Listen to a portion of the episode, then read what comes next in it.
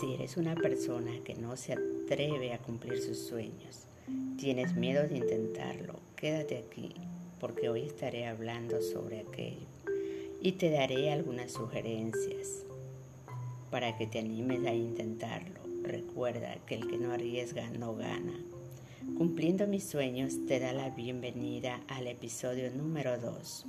Mi nombre es Ninfa y estoy aquí todos los lunes compartiendo estos temas, motivándote a que tomes acción, a retomar aquel sueño que crees que ya no es importante.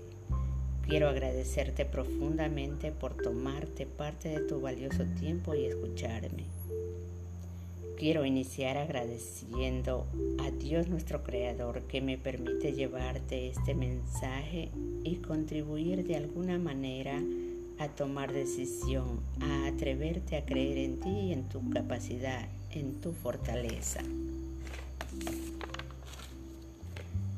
A perseguir eso que quieres pero te da miedo. Piensas que es imposible, que no te mereces. Pues no, no es así. Solo necesitas lanzarte, intentarlo. No dejes pasar tu vida, tus mejores años sin hacer algo algo que realmente quieres, solo porque tienes miedo. Te quedas viendo como otras personas igual a ti lo hacen. ¿Sabes cuál es la diferencia entre ellos y tú? Sí, la única diferencia es la perseverancia. Ellos fallaron, pero siguieron intentando.